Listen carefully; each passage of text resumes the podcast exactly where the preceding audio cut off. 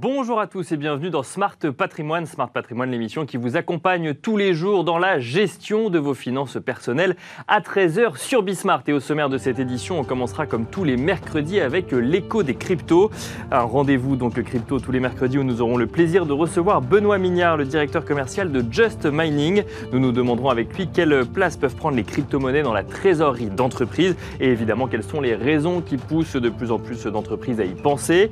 Nous enchaînerons ensuite avec enjeu patrimoine, un enjeu patrimoine dans la lignée de celui d'hier. Hier, nous nous posions la question de l'impact de la loi climat sur les prix de l'immobilier. Nous nous demanderons aujourd'hui quel est le coût effectif d'une rénovation énergétique. Comme vous pouvez le voir, nous vous accompagnons dans Smart Patrimoine face à ces évolutions qui concernent autant les propriétaires que les locataires et autant les investisseurs que les occupants. Pour en parler, nous aurons le plaisir de recevoir Audrey Zermati, directrice stratégie de EFI, qui sera avec nous en plateau, mais aussi Tanguy Dupont, qui sera en duplex. Tanguy Dupont, directeur des solutions Helio pour l'habitat collectif. Bienvenue à vous tous qui nous rejoignez. Smart Patrimoine, c'est parti.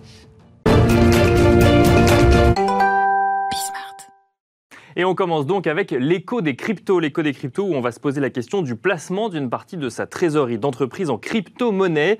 Euh, une stratégie de plus en plus présente euh, au sein d'entreprises tech, mais pas seulement, qui comporte un certain nombre d'avantages, mais aussi évidemment sa part de risque. On en parlera également.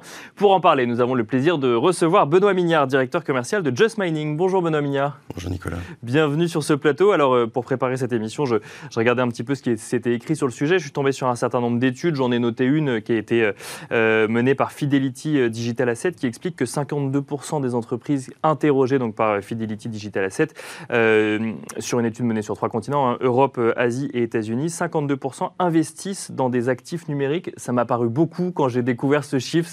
Ça vous paraît beaucoup également? C'est beaucoup, mais c'est une, une, bonne nouvelle. D'accord. Bonne nouvelle que les entreprises s'intéressent de très près à ces nouveaux actifs et puis à ces placements qui sont non seulement très rémunérateurs, mais euh, qui permettent euh, aux entreprises de, se prémunir de, certains risques auxquels elles sont, elles sont euh, exposées aujourd'hui. Alors justement, quelles sont les, raisons qui peuvent pousser une entreprise à regarder les crypto-monnaies pour sa trésorerie d'entreprise? C'est pas intuitif comme ça, parce que quand on parle crypto-monnaie pour des particuliers, on a quand même souvent l'impression qu'on parle de spéculation.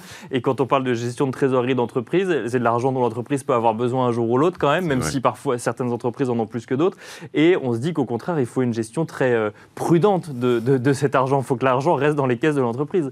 Alors c'est le cas, hein, je, vous le rassure. Euh, chez, chez Just Money, on a été en mesure de, travailler sur un produit qui est, stable, donc des crypto-monnaies qui sont stables, euh, qui sont indexées sur le, dollar américain et qui permettent justement de garantir que cette, trésorerie d'entreprise euh, ne va pas subir évidemment de, de trop de volatilité qu'on connaît dans les crypto-monnaies. D'accord, donc investir en crypto-monnaie, ça ne veut pas forcément dire investir sur le Bitcoin dans un premier temps. Il y a, d'autres crypto-monnaies qui, euh, donc c'est plus quoi des stablecoins indexés sur des, euh, des, devises en fait existantes. Exactement. Et donc nous, chez, chez Just Mining, nos clients qui, euh, qui viennent donc nous rencontrer souhaitent placer une partie de leur trésorerie, en général 20%, sur ces stablecoins, donc ces crypto-monnaies stables, pour s'assurer un rendement aujourd'hui qui est proposé à la hauteur de, 10% sur, euh, sur une année. Et alors c'est avant tout pour aller chercher du rendement, pour faire travailler finalement ces, euh, cette trésorerie et ces liquidités qu'on va euh, les investir en crypto-monnaie? Alors tout à fait, il y a, il y a une volonté d'avoir un rendement, mais surtout aussi de se protéger. Se protéger face à l'inflation qui est, je dirais, galopante. On a bien vu l'année dernière en Europe, on est à 5% aujourd'hui sur, sur 2021 d'inflation. Donc on a une trésorerie de l'entreprise qui s'érode. Et puis aussi le, fait que les, banques centrales ne, souhaitent plus euh, se voir confier des liquidités et donc ont tendance à, imposer des, intérêts négatifs sur, sur l'argent que vous leur confiez. Et donc euh, les, crypto-monnaies sont en ça une réponse euh, par rapport à l'inflation. Euh, c'est une réponse pourquoi? Parce que c'est décorrélé finalement du, système financier classique et donc ça permet de, sortir un petit peu d'autres placements qui eux seraient donc attaqués si je puis dire ou en tout cas érodés avec par l'inflation. Exactement, exactement. L'intérêt il est là, c'est de venir placer sur un, un nouveau produit justement qui n'est pas qui ne subit pas cette inflation, qui n'est pas érodée. Je le disais en introduction, donc on, entend, on, voit de plus en plus d'entreprises tech le faire. Donc on, peut nommer Tesla par exemple, puisque bah, Elon Musk sur Twitter annonçait lui avoir acheté pour le coup, c'était pas des stablecoins, c'était du Bitcoin. quelle est la, la, comment est-ce que les entreprises voient ce placement de trésorerie en crypto-monnaie quand vous échangez avec elles sur, sur ces sujets-là? Parce qu'on imagine bien des entreprises qui font du Bitcoin ou qui font ou qui en tout cas sont présentes dans l'écosystème des crypto-monnaies, investir dans les crypto-monnaies, elles le connaissent, elles connaissent l'écosystème. Les entreprises tech, on peut imaginer qu'elles peuvent s'y intéresser un peu plus, mais est-ce qu'on peut imaginer une grande entreprise du CAC 40 ou même une PME euh, régionale se dire tiens, bah, je, peux placer une partie de ma trésorerie euh, en, crypto-monnaie? Alors tout à fait, on a vraiment euh, des typologies de clients très très variées. Comme je vous le dis, on travaille aussi pour des particuliers, mais là pour les professionnels, on a autant des, des entrepreneurs qui viennent déposer leur trésorerie que des PME pas encore des groupes du CAC 40, mais pour eux, c'est tout à fait possible et, euh, ils auraient bien la possibilité de, le faire avec leurs fonds pour les sécuriser en tout cas. Et donc c'est avant tout en fait une question de, de, sécurisation. Vous nous avez cité 20% de la trésorerie. On imagine que c'est de la trésorerie dont on n'a pas besoin, la trésorerie excessive ou excédentaire. 20% euh, c'est beaucoup quand même. C'est c'est beaucoup, mais l'intérêt de, ces stablecoins et de ce produit chez, chez nous, chez Just Mining, c'est qu'il est disponible en 24 heures. D'accord. Donc euh, non seulement vous placez votre trésorerie, mais en plus elle est disponible euh, rapidement. elle est placée sur différents blockchains et c'est là notre métier à nous chez Just Mining de s'assurer qu'on obtient ces rendements et qu'on sécurise les fonds qui nous sont confiés. Et alors, euh, quand on veut placer de la trésorerie, quand on est une entreprise, euh, j'imagine qu'on veut que ça reste liquide, parce qu'on peut en avoir besoin. Euh, quand on place en crypto-monnaie, ça assure une, certaine liquidité quand même? Oui, tout à fait. la liquidité, elle est, présente, puisque en, en, 24 heures, nous, on va débloquer les fonds à nos clients. Et pour donner un type, type d'exemple, on prend un stablecoin comme l'USDT, on est sur une capitalisation de, 70 milliards de, dollars, donc on est sur des produits qui sont très très liquides. Et alors, euh, autre question, vous nous avez. Euh, donc, on est sur des stablecoins, donc ils sont indexés sur euh, les devises, et pourtant vous proposez un rendement qui, dans l'écosystème des cryptos et pas forcément. Euh, enfin, tout dépend si on fait de la spéculation ou autre, mais euh, de 10%, qui est quand même assez conséquent. Comment est-ce qu'on fait en un temps indexé sur le dollar ou sur l'euro pour proposer un rendement euh, compétitif vis-à-vis d'autres placements pour les entreprises? Alors là, c'est toute, toute l'expertise de, de, Just Mining et de, nos équipes, c'est d'avoir identifié un certain nombre de, de, blockchains qui, elles, sont très rémunératrices, puisqu'on va confier en fait les fonds de, nos clients à ces blockchains qui vont nous rémunérer pour avoir porté de la liquidité. Donc euh, c'est vraiment une, une, spécificité et une, compétence qu'on a développée chez Just Mining avec nos équipes. Donc ça veut dire que tout est investi sur des stablecoins où il y a une partie euh, comme sur un, fonds, euh, comme quand on va investir dans un fonds classique, il y a une partie sécurisée, une partie un peu plus risquée qui va chercher du rendement? Non, on est vraiment que sur du stablecoin. C'est ce qu'on veut garantir à nos clients. Et s'assurer qu'on n'est on pas exposé du tout à la volatilité certains de nos clients aiment et souhaitent avoir euh, sur, euh, sur une partie de leur portefeuille un peu de volatilité. Donc on va déposer euh, certains de leurs fonds sur du Bitcoin, de l'Ethereum, de la DAC Cardano alors, quand, on, quand on est une entreprise et quand on est directeur financier, qu'on veut placer sa trésorerie d'entreprise sur des crypto-monnaies, il y a un certain nombre de questions qui se posent. Généralement, notamment quand on en parle, j'imagine, avec sa direction. La première, c'est la sécurité. Oui. Euh, c'est oui, mais comment vous m'assurez, un, que j'ai pas tout perdu? Donc, ça, c'est la sécurité financière. Et deux, comment est-ce que vous m'assurez que euh, je vais pas me faire pirater ou que, euh, ou que je vais pas être sujet à une faille de sécurité ou autre? Qu'est-ce que vous leur répondez à ces, à ces aux personnes qui se posent ces questions-là? Alors, je, leur réponds que Just Manning, de son côté, a souscrit un ensemble d'assurances décentralisées alors, ça n'existe que sur la blockchain, c'est-à-dire qu'on va investir une partie des fonds dans des assurances pour pouvoir couvrir les fonds qui sont investis par nos. Des assurances blockchain pour le coup, vous dites des assurances décentralisées, donc c'est des blockchains mais qui jouent le rôle d'assurance, c'est ça fait, Exactement. Et puis on s'intéresse aussi, on travaille avec des, assureurs euh, aussi plus conventionnels pour, pour assurer une partie des fonds qui nous sont confiés. D'accord. Et sur la partie euh, sécurité, là, ça, implique quand même que les entreprises en question euh, soient elles-mêmes suffisamment au fait du fonctionnement d'une blockchain pour se lancer dans euh, le placement de sa trésorerie sur, dans les crypto-monnaies, pour le coup, dans des crypto-actifs.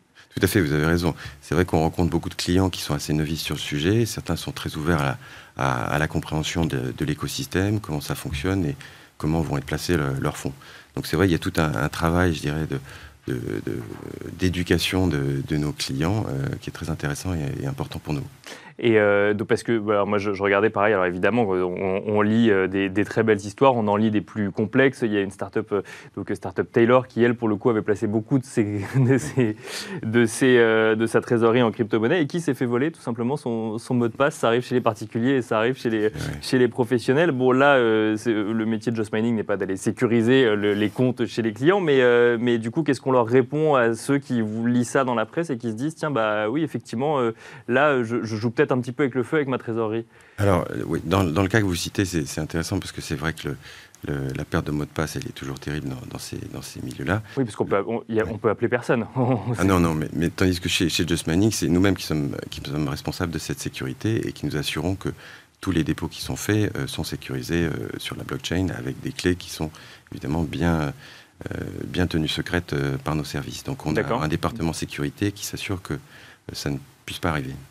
D'accord. Donc euh, si, sur la question des risques de manière plus générale, investir sa trésorerie en blockchain, euh, il y en a toujours, j'imagine, en crypto, cryptoactif, pardon, il y en a toujours, j'imagine, mais donc vous nous dites c'est celui de la sécurité ou c'est celui-là le premier pour une entreprise ou c'est... Oui, je dirais le, premier, euh, la première question à se poser, c'est évidemment qu'est-ce que je peux faire de ma trésorerie aujourd'hui pour éviter de, subir l'inflation et être érodé et donc... donc évidemment, le, choix des, des cryptoactifs se trouve être très intéressant pour, euh, pour une entreprise qui, recherche aussi du rendement. Sachant que bon, c'est un choix parmi d'autres, on imagine bien que c'est un, élément diversifiant parmi d'autres euh, manières de placer sa trésorerie pour tout le à coup. Fait. Oui, tout à fait. Merci beaucoup euh, Benoît Mignard de nous avoir expliqué comment on pouvait placer sa trésorerie quand on est une entreprise. Je rappelle que vous êtes le directeur commercial de Just Mining et quant à nous on se retrouve tout de suite dans Enjeu patrimoine.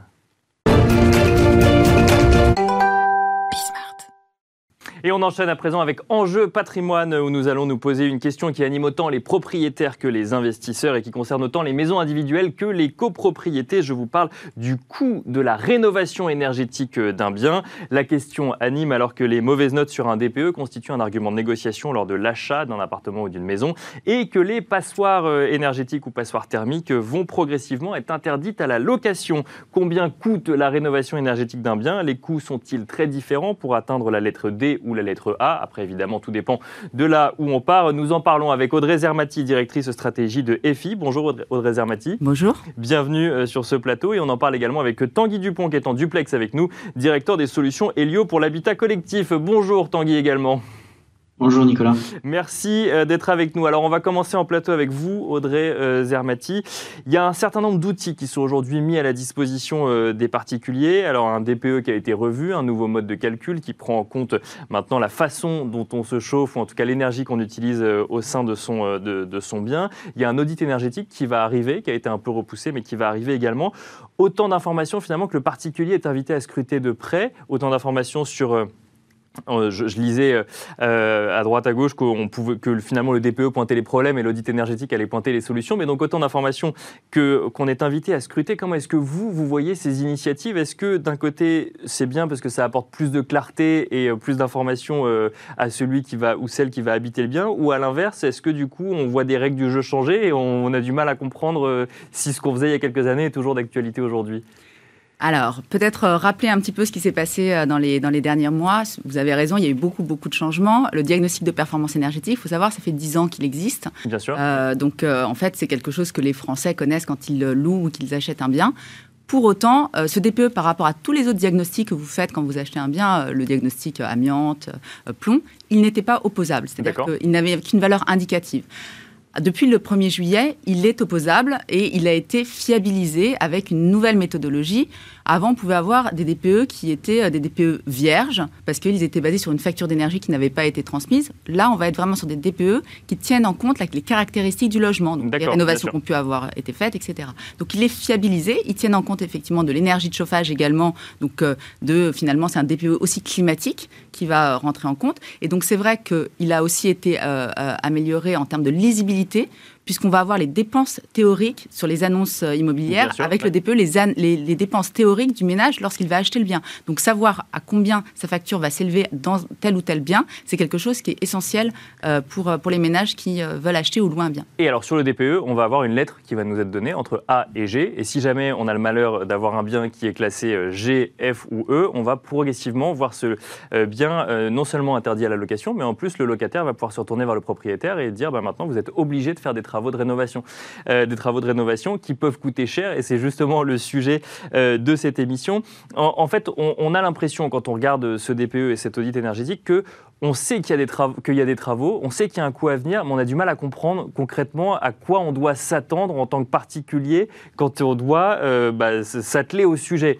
On a un DPE qui dit bah, vous avez 35% qui part euh, de, de, 35% euh, en fait de, de déperdition. qui part par les murs, 25% par les fenêtres. On a un audit énergétique qui va arriver en nous disant bah, il faut peut-être installer ceci ou cela, mais on, a du mal à comprendre combien ça va nous coûter et par quoi il faut commencer. Alors qu'est-ce qu'on, peut donner comme réponse aux, aux, personnes individuelles Alors peut-être rappeler euh, que euh, ça va être effectivement, comme vous l'avez dit, progressif. Hein. D'abord, ça va concerner vraiment les passoires, les F et les G.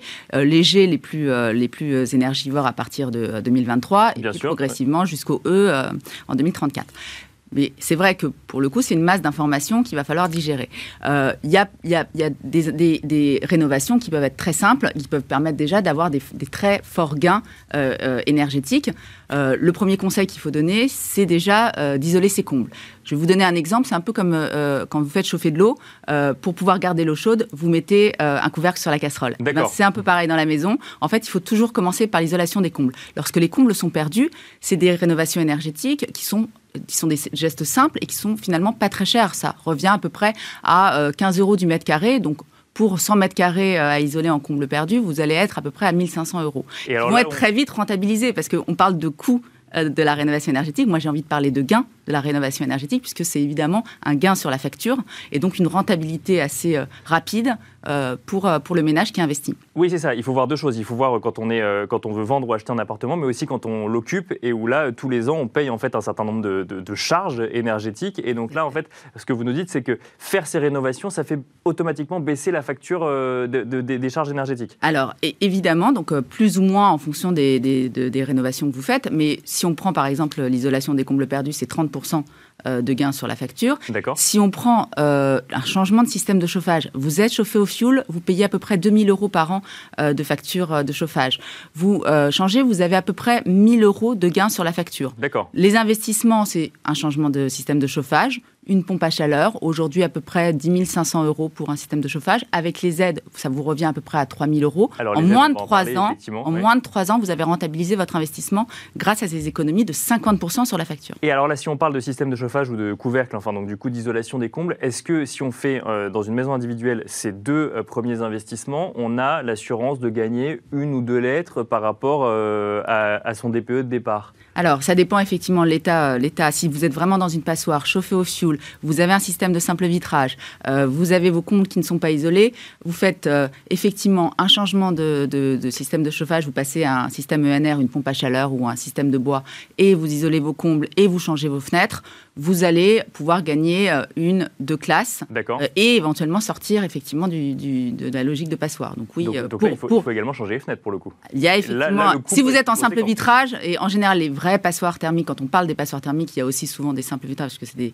des, logements qui n'ont pas du tout été rénovés. Dans ces cas-là, effectivement, il y a une possibilité de changer de, classe. Euh, si je reviens sur la question du coût, alors effectivement, vous nous parlez du gain, mais moi, ou de l'investissement, comme ça, euh, on, est tous les deux d'accord. Euh, est-ce qu'on peut est-ce qu'on peut raisonnablement dire, pour passer de G à F, ça vous coûtera tant du mètre carré, de F à E, ça vous coûtera tant du mètre carré, ou ça dépend vraiment de la réalité des, biens en question? ça, dépend vraiment de la réalité des biens et de chaque bien. C'est pour ça qu'il faut réaliser un audit, euh, euh, enfin un DPE à minima pour avoir euh, l'état initial. Un audit permet d'aller un peu plus loin parce que ça permet effectivement de voir jusqu'où on peut aller, la dynamique jusqu'où on peut aller. Mais il ne faut pas envisager un one shot. On peut se dire que on passe d'abord de, de, F à G et puis et puis on, progresse comme ça dans le temps. Donc c'est ça qu'il qui, faut absolument dire aux gens, c'est-à-dire que c'est pas forcément tout d'un coup 30 euh, à 40 000 euros de travaux. Pendant six mois, euh, on a des travaux chez soi. Oui, c'est vrai qu'on ne parle pas du, moment où on a les travaux chez soi. C'est vraiment une logique, une logique qui peut être progressive. Et quand vous faites une isolation des combles perdus, c'est un, une durée d'à peu près de, de, deux heures chez vous. Un changement de système de chauffage, c'est une demi-journée. Donc déjà, sur ces gestes-là et après, vous, pouvez faire l'isolation par l'extérieur. Euh, là, on va être sur, plutôt sur 15-20 jours euh, de travaux. Donc voilà, donc il, faut, envisager euh, les travaux de rénovation énergétique comme en fait s'occuper de son bien. On s'occupe bien de sa voiture, on, a, des contrôles techniques. Et eh ben son bien, c'est un peu pareil. Son logement, il faut pouvoir s'en occuper et, faire les rénovations pour pouvoir l'amener à effectivement des classes énergétiques qui seront aujourd'hui permettant d'assurer la performance. On, on, peut imaginer quand même un ticket moyen aujourd'hui pour, pour arriver à ou euh, Alors, ça, dépend vraiment de, chacun des biens et de l'état, l'état initial. Euh, après, euh, vous allez être entre encore une fois, il y a beaucoup d'aides aujourd'hui, on va en reparler peut-être. Il y a beaucoup d'aides, mais vous allez être entre 15, 15, 20 000 euros. si vous faites ce que je vous disais, la partie changement système de chauffage, l'isolation des comptes si elles ne sont pas isolées, le changement du vitrage, donc on, va être sur entre 15 et 20 000 euros. Hors aide pour le coup. non, avec les aides. Enfin, c'est-à-dire de, avec les aides intégrées, et il restera 15 à 20 000 euros à votre charge, c'est ça Exactement, que, que, vous rentabiliserez aussi par les économies d'énergie derrière euh, que vous pouvez Et alors, ces aides, euh, un, mot également, il y a plusieurs aides qui existent, elles ne sont pas accessibles à tous. Alors, il y a Ma Prime Rénov, qui, elle, pour le coup, maintenant est accessible à tous les foyers. Euh, il y a d'autres aides qui existent également. Oui, alors en fait, aujourd'hui, et ça beaucoup de gens ne le savent pas, elles sont non seulement accessibles à toutes, tous, donc il y a Ma Prime Rénov, vous avez raison, mais il y a les certificats d'économie d'énergie, la prime énergie. D'accord. donc, toutes ces aides sont accessibles non seulement à tous les propriétaires occupants, mais aussi les propriétaires bailleurs. Donc ça, ça permet d'inciter à des propriétaires bailleurs pour que son locataire puisse euh, baisser, euh, baisser ses charges. Euh, évidemment, elles sont différentes en fonction de, des revenus du ménage, de la composition du logement et aussi de la localisation si vous êtes en Ile-de-France ou si vous êtes en dehors de l'Île-de-France. Alors on va retrouver à présent euh, Tanguy Dupont qui est, en, euh, qui est en duplex avec nous. On va, évoquer avec vous le sujet des, copropriétés, hein, puisque chez Elio vous faites euh, maison individuelle mais aussi copropriété. quand on parle de copropriété, Tanguy Dupont, on a l'impression que tout de suite ça va être plus complexe, parce que ce que vous nous avez expliqué Audrey Zermati, à partir du moment où on est propriétaire de son bien, bon bah on décide de le faire ou on décide de ne pas le faire. Quand on est propriétaire d'un appartement mais dans un immeuble où il y a entre 15 et 30 appartements, tout de suite on peut imaginer que c'est un peu plus complexe. Quels sont les freins que vous rencontrez vous aujourd'hui à la rénovation énergétique d'immeubles pour le coup? Ouais, alors effectivement, c'est un peu plus complexe. Euh, il y a les travaux individuels euh, dont, parlait, euh, dont parlait Audrey, qui effectivement concernent les maisons individuelles et qui vont être de l'isolation de compte, de, de la pompe à chaleur. Il y a effectivement les travaux qu'on peut faire dans son appartement à titre individuel aussi quand on est dans une copropriété. donc changer sa chaudière, peut-être changer les équipements de chauffage, faire peut-être de l'isolation thermique par l'intérieur, mais c'est rarement euh, quelque chose qui, se fait en tout cas en termes de massification de la rénovation. Et donc sur la copropriété, on arrive assez vite, si on veut gagner des classes énergétiques, à des travaux euh, globaux, des travaux collectifs à la copropriété. Euh, et donc forcément, on rentre dans un système qui est un petit peu plus complexe parce que quand on a une copropriété avec 30, 40, 50 logements et qu'il faut se décider tous ensemble à investir pour faire l'isolation thermique par l'extérieur de la résidence, par exemple, ou changer la chaudière collective, encore plus si on doit passer sur une autre technologie avec un autre type de chauffage, euh, un autre combustible. Euh, alors là, évidemment, on rentre dans un système de décision, notamment avec des assemblées générales qui ont lieu en théorie une fois par an, même si on peut avoir des assemblées générales extraordinaires. Et donc le temps de décision est plus long et la sensibilisation des occupants aussi. Donc le premier sujet, effectivement, c'est le, temps de décision. Euh, donc effectivement, si, la décision n'est pas prise en 2020, ça veut dire qu'elle est automatiquement reportée en 2021. Euh, il y a une question qu'on peut se poser aussi, c'est qu'on fait la différence entre un investisseur euh, locatif, un propriétaire bailleur ou un propriétaire occupant. Est-ce que là, il y a une divergence d'intérêt au sein même d'un immeuble quand il s'agit de, de penser à la rénovation énergétique? Ouais, c'est une autre complexité, c'est que toutes les personnes ne sont pas autant partie prenante dans la résidence. Euh, notamment parce qu'il peut y avoir des propriétaires bailleurs effectivement qui ne vivent pas sur site, qui ont des locataires et qui n'ont pas forcément les mêmes enjeux en termes d'investissement euh, qu'un propriétaire occupant pour qui euh, on va aussi parler de confort. voilà. Donc forcément ça, ça crée des divergences. Alors c'est des divergences qui s'atténuent un petit peu. On, on peut considérer en moyenne que historiquement les propriétaires bailleurs étaient moins informés de ce qui se passait dans la copropriété, venaient probablement moins aux assemblées générales. ce qu'il faut se dire aussi, c'est qu'une assemblée générale, quand on doit voter des travaux de cette taille-là, il faut une majorité absolue, c'est-à-dire de tous les tantièmes de la copropriété. Donc s'il y a déjà seulement 50% des gens qui viennent à l'Assemblée générale, c'est tout simplement impossible, enfin euh, présent ou représenté, hein, parce qu'on peut, on peut donner sa voix. Euh, mais si on n'a que 50%, c'est déjà impossible de faire voter ce type de travaux. Euh, donc ça complique un petit peu la donne. Mais ça la complique même énormément, Tanguy Dupont, parce que ne serait-ce que pour le vote d'un ascenseur ou d'une rénovation des parties communes, déjà on a l'impression que tout le monde ne se déplace pas. Alors là, pour des travaux encore plus conséquents, comment est-ce qu'on fait pour motiver les gens à s'intéresser au sujet?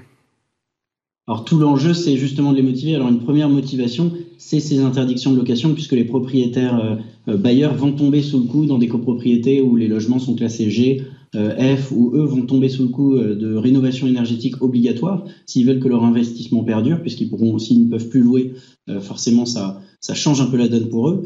donc ils s'investissent plus dans les prises de décision et ils cherchent des solutions pour améliorer l'étiquette énergétique du logement. Euh, donc forcément, on, va, on voit de plus en plus de copropriétaires qui euh, s'investissent, qui s'intéressent. Et chez Elio, le but, c'est de les accompagner euh, au début avec cette prise de décision, de leur mettre aussi en face des yeux, si je peux m'exprimer ainsi, les aides qui existent, les coûts qui existent, et puis comment est-ce qu'on monte le projet. c'est vraiment un travail d'assistant à maîtrise d'ouvrage et qui leur permet notamment ce travail d'assistant à maîtrise d'ouvrage d'obtenir les aides comme ma prime rénov copropriété, qui est une aide ma prime rénov spécifique à la copropriété, euh, et évidemment les certificats d'économie d'énergie. Euh, Tanguy Dupont, une question qu'on peut se poser quand on est propriétaire d'un appartement, donc dans une copropriété, c'est que on a d'un côté ce qu'il faut faire chez soi et de l'autre ce qu'il faut faire au niveau de la copropriété. Est-ce que du coup, on n'a pas des coûts qui s'additionnent et on n'est pas perdant sur les deux tableaux? Alors, on a des coûts qui s'additionnent, mais ça revient euh, ça revient un petit peu au même que dans une maison individuelle, c'est-à-dire que l'isolation thermique par l'extérieur va passer dans ce qui est en collectif, euh, et puis ce qu'on peut faire chez soi va passer dans, ce qu'on fait chez soi et à, des aides individuelles. Euh, si on change sa chaudière individuelle, on a droit à des aides et on a notre coût individuel. voilà, donc ça va s'additionner en termes de projet. Il va falloir gérer peut-être les, les, deux de front. Euh, ce qu'on voit quand même, c'est que ce qu'on arrive à faire dans un appartement à titre individuel va peut-être faire gagner une classe énergétique, deux classes énergétiques, parfois trois quand on a de la chance et qu'on est en chauffage individuel notamment.